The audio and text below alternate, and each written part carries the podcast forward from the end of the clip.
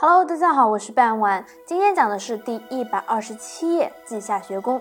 稷下学宫又称稷下之学，战国时期田齐的官办高等学府，始建于齐桓公田武，位于齐国国都临淄蓟门附近。蓟呢是齐国国都临淄城一处城门的名称，稷下即齐都临淄城的蓟门附近。齐国君主在此设立学宫。故因学宫地处蓟门附近而得名为稷下学宫。这与东汉时期的洪都门学得名呢由来是相同的。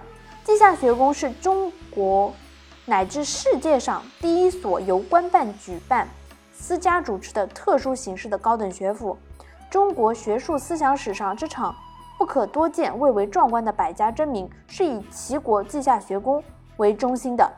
官学为黄老之学，它作为当时百家学术争鸣的中心园地，有力地促进了天下学术争鸣局面的形成。在此期间，学术著作相继问世，有《宋子》《田子》《节子》等，今以王毅、令、管子、晏子春秋、司马法、周官等书之编撰，另有稷下之士的参与。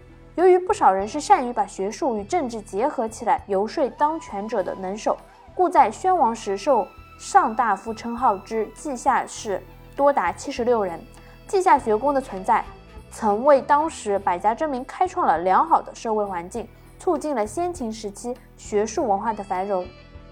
今天的内容就到这里结束了，下一页我们将讲到的是百家争鸣。感谢大家的收听，我们下期再见。